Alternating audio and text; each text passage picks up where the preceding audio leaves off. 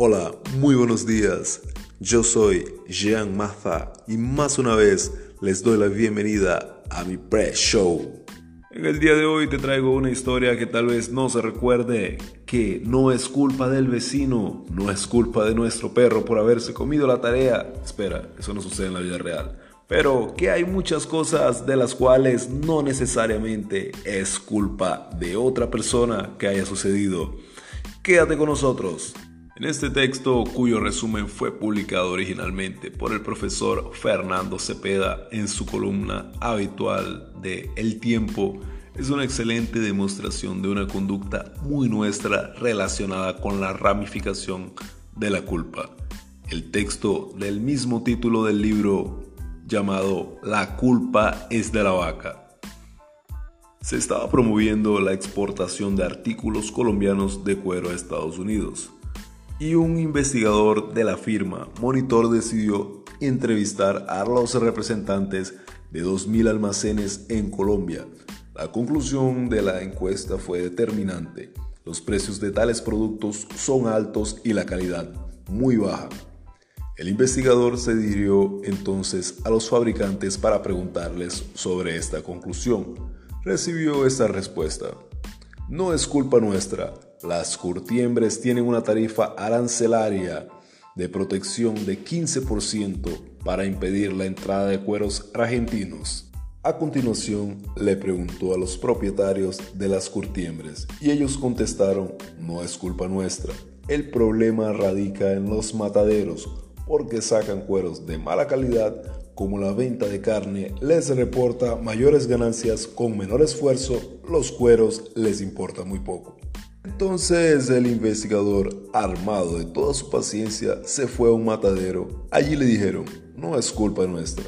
El problema es que los ganaderos gastan muy poco en venenos contra las garrapatas y además marcan por todas partes a las reses para evitar que se las roben, prácticas que destruyen los cueros. Finalmente, el investigador decidió visitar a los ganaderos. Ellos también dijeron, no es culpa nuestra, esas estúpidas vacas se restriegan contra los alambres de púas para aliviarse de las picaduras. La conclusión del consultor extranjero fue muy simple. Los productores colombianos de carteras de cuero no pueden competir, competir en el mercado extranjero de Estados Unidos porque sus vacas son estúpidas.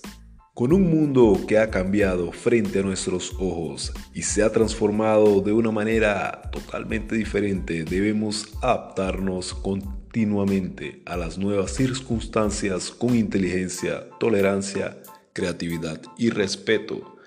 Este libro es, en palabras de los compiladores Jaime Lopera y Marta Bernal, un trabajo colectivo en favor de un nuevo humanismo. Y saliendo de lo habitual, dando mi comentario personal, creo que es muy importante hacer uso del amor, colocarlo y transmutarlo en forma de paciencia, porque la paciencia no es sino una de las mayores demostraciones de amor, pues se debe tener amor para poder eh, ser paciente, para poder aguardar aquello que se quiere con tanta devoción.